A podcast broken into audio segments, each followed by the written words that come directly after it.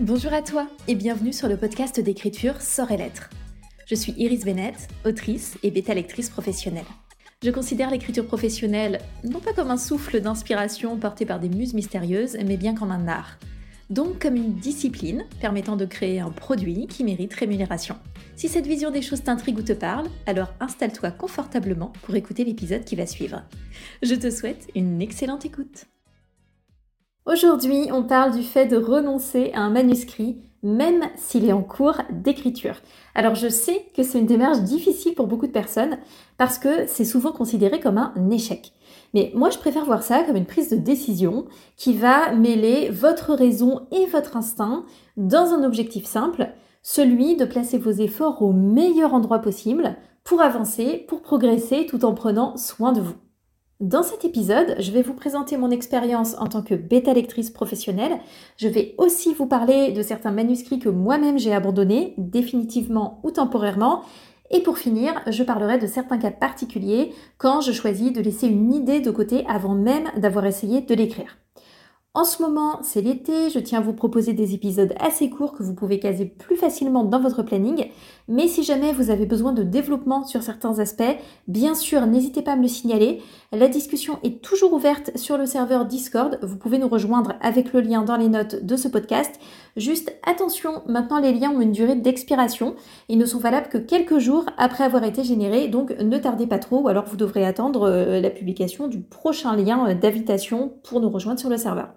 Alors, en tant que coach littéraire, une partie des manuscrits qu'on me propose, euh, c'est souvent des textes qui traînent depuis un moment et sur lesquels l'auteurice a besoin d'un retour aussi objectif que possible pour réévaluer le potentiel du roman. C'est une demande qui revient souvent. Je veux savoir si mon roman a du potentiel, euh, si ça vaut le coup que je le continue, si ça vaut le coup que je le réécrive, je veux savoir s'il vaut quelque chose, etc. Alors, tous les manuscrits valent quelque chose, selon moi, parce que dans tous les cas, ils vous auront permis d'apprendre, de progresser, de tester, d'expérimenter. Tous les manuscrits ont une valeur. Le sujet, c'est pas vraiment là en réalité. Ce que les autoristes se demandent, c'est est-ce que ça vaut le coup de m'investir davantage sur ce manuscrit ou non? Et ça, évidemment, ça dépend des objectifs qu'on s'est fixés pour ce roman et pour son écriture en général. Les personnes qui font appel à des services professionnels envisagent la plupart du temps la publication de leur roman, que ce soit en auto-édition ou par le biais d'une maison d'édition à compte d'éditeur. Que ça arrive ou pas, peu importe. Mais en tout cas, la démarche est là. C'est pour ça que ces personnes se lancent dans une vraie démarche de professionnalisation avec des investissements, avec des frais qu'ils ou elles engagent. Au final, ma mission consiste donc à répondre à deux questions, je dirais, complémentaires. Y a-t-il un public pour ce roman? Premier point. Et second point, quel est l'effort à investir pour obtenir un résultat satisfaisant? Supposons qu'un roman soit hyper niche ou très mal positionné, avec peu de lectorat potentiel, et qu'en plus il y a encore énormément de travail à faire dessus. Bon ben là la question évidemment se pose en effet de savoir si ça vaut le coup. C'est une réflexion qui est super légitime et pertinente.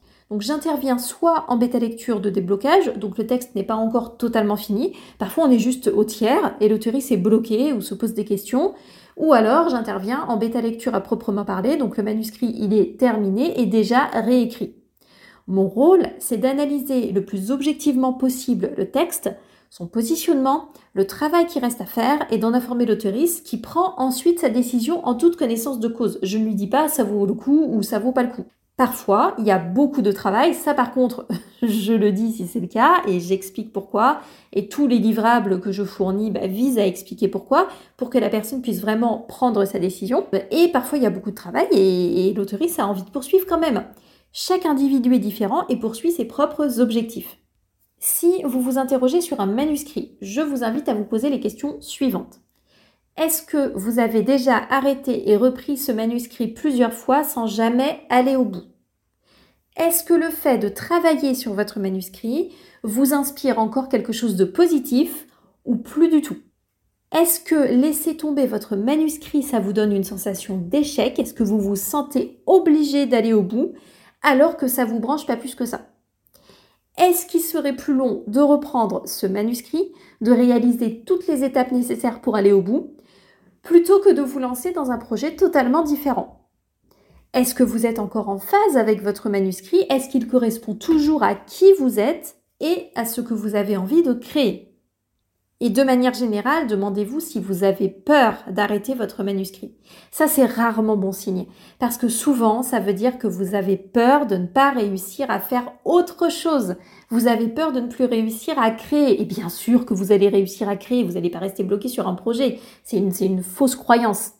Euh, vous avez peur aussi souvent parce que ça vous donne un sentiment d'échec et malheureusement, ça peut arriver que ce soit une peur liée au jugement des autres parce que vous en avez parlé et vous vous sentez obligé d'aller au bout. Et ça, c'est très dommage.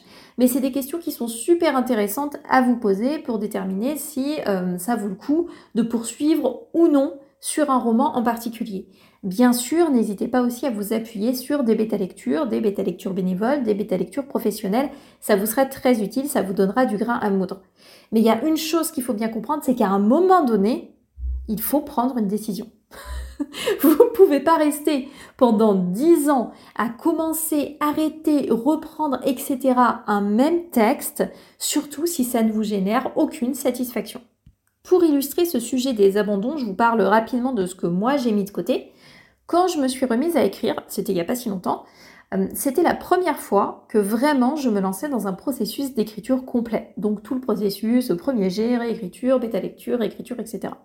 Mais Là, j'étais sur une idée que je me traînais depuis une dizaine d'années, et non seulement elle était plus en phase avec ce que j'étais, mais en plus mes influences étaient à la fois trop évidentes et trop confuses. Donc c'était vraiment un texte euh, qui aurait nécessité beaucoup trop de travail. C'était bien sûr un projet de fantasy qui devait s'inscrire dans toute une série de tomes compagnons, mais ce texte n'avait aucun potentiel en l'état. Vraiment, il n'en avait pas.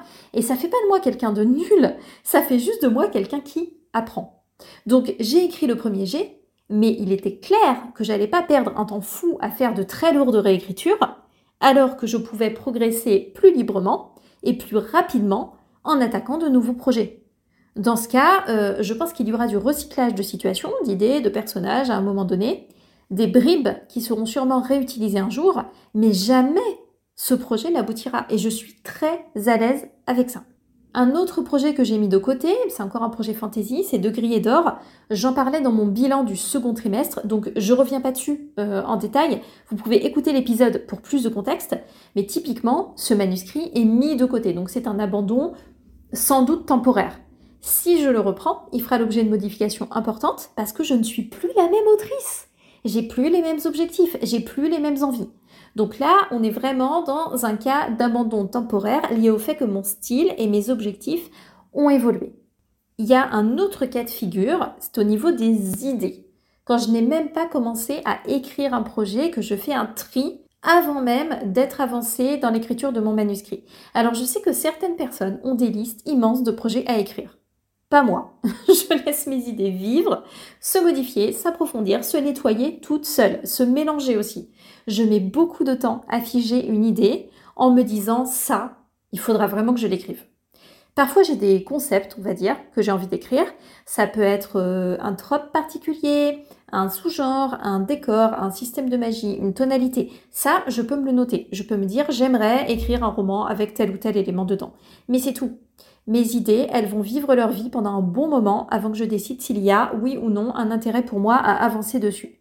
J'ai besoin de vérifier certains points. Notamment, j'ai besoin de vérifier que mon idée sera suffisamment solide et unique, adaptée au marché. Et il faut aussi bien sûr qu'elle me motive suffisamment. Tant que j'ai pas ça, j'ai aucune raison d'écrire quoi que ce soit. J'ai autre chose à faire.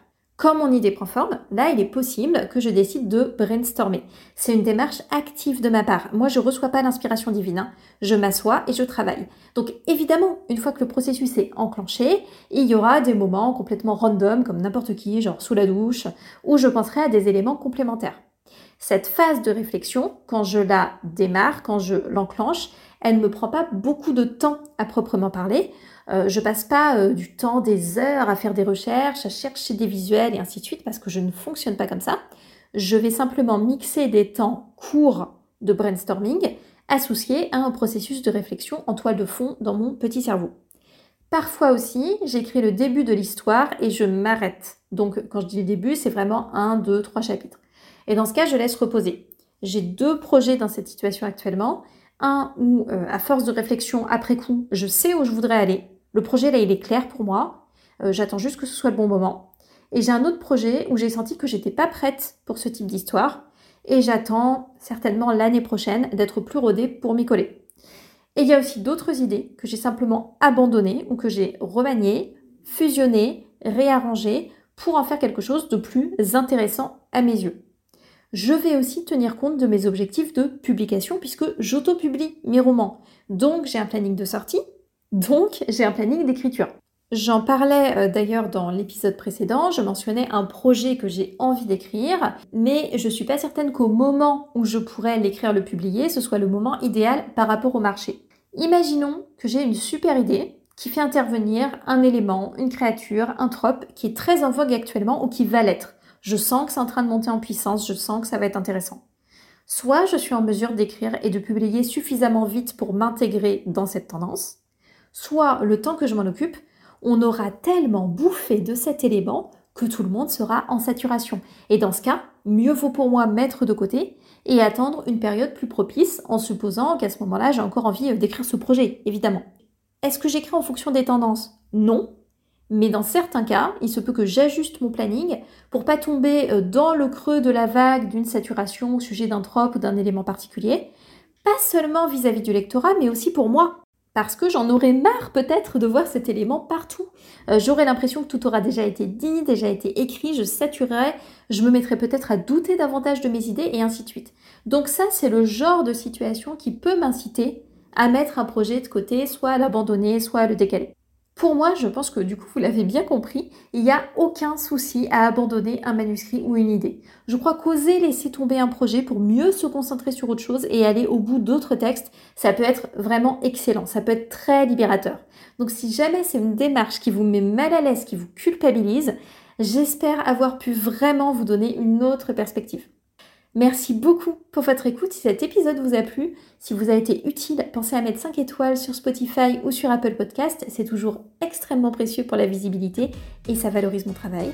Je vous laisse le soin de réfléchir à tout ça. Je vous souhaite une très belle journée, une belle écriture et je vous dis à la prochaine.